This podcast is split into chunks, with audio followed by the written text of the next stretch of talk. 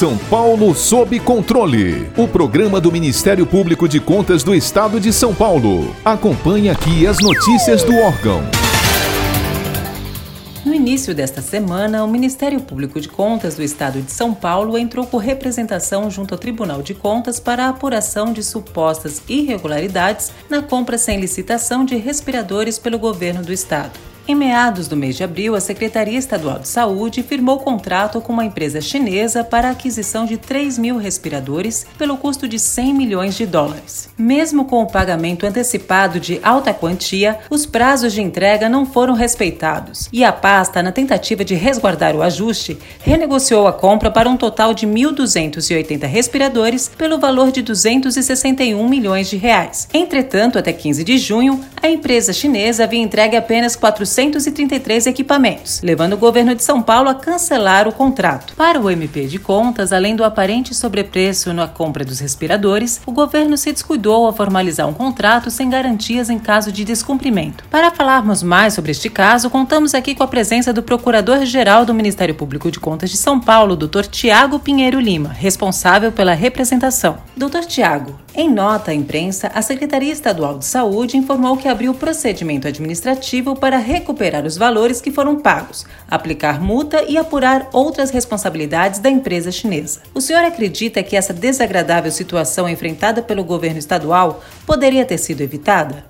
É sempre necessário ter cuidado, cautela e responsabilidade com fatos como esse. Nesse momento, olhando o que aconteceu no passado, no mês de abril, nessa contratação, fica fácil verificar que há um potencial prejuízo ao erário. De fato, competirá a Secretaria Estadual de Saúde demonstrar que naquele momento, diante do que acontecia, não havia outra opção que não fosse realizar essa contratação com o pagamento antecipado e sem a formalização de uma garantia segura como foi exigido no parecer da Procuradoria-Geral do Estado. Portanto, esses são pontos polêmicos e importantes para o deslinde dessa questão.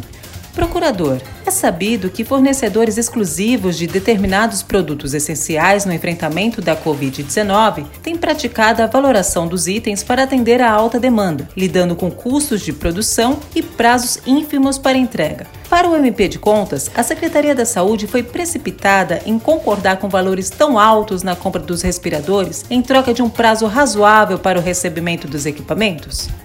Não há que se falar em fornecedor exclusivo, nesse caso dos respiradores, porque existem diversas empresas ao redor do mundo com capacidade e aptidão para fornecer tal objeto. É evidente que é preciso cotejar se naquele momento quais empresas tinham condição de fornecer isso ao estado de São Paulo numa compra tão volumosa como essa de inicialmente 3 mil respiradores. O próprio estado de São Paulo foi exitoso em uma compra posterior através da Fundação Butantan para adquirir esses ventiladores na Turquia e de fato esses chegaram. O problema que, no caso dos respiradores adquiridos na China, foi pago um valor maior do que o valor normal de mercado, com a promessa de que eles chegariam em sete dias, e infelizmente isso não aconteceu.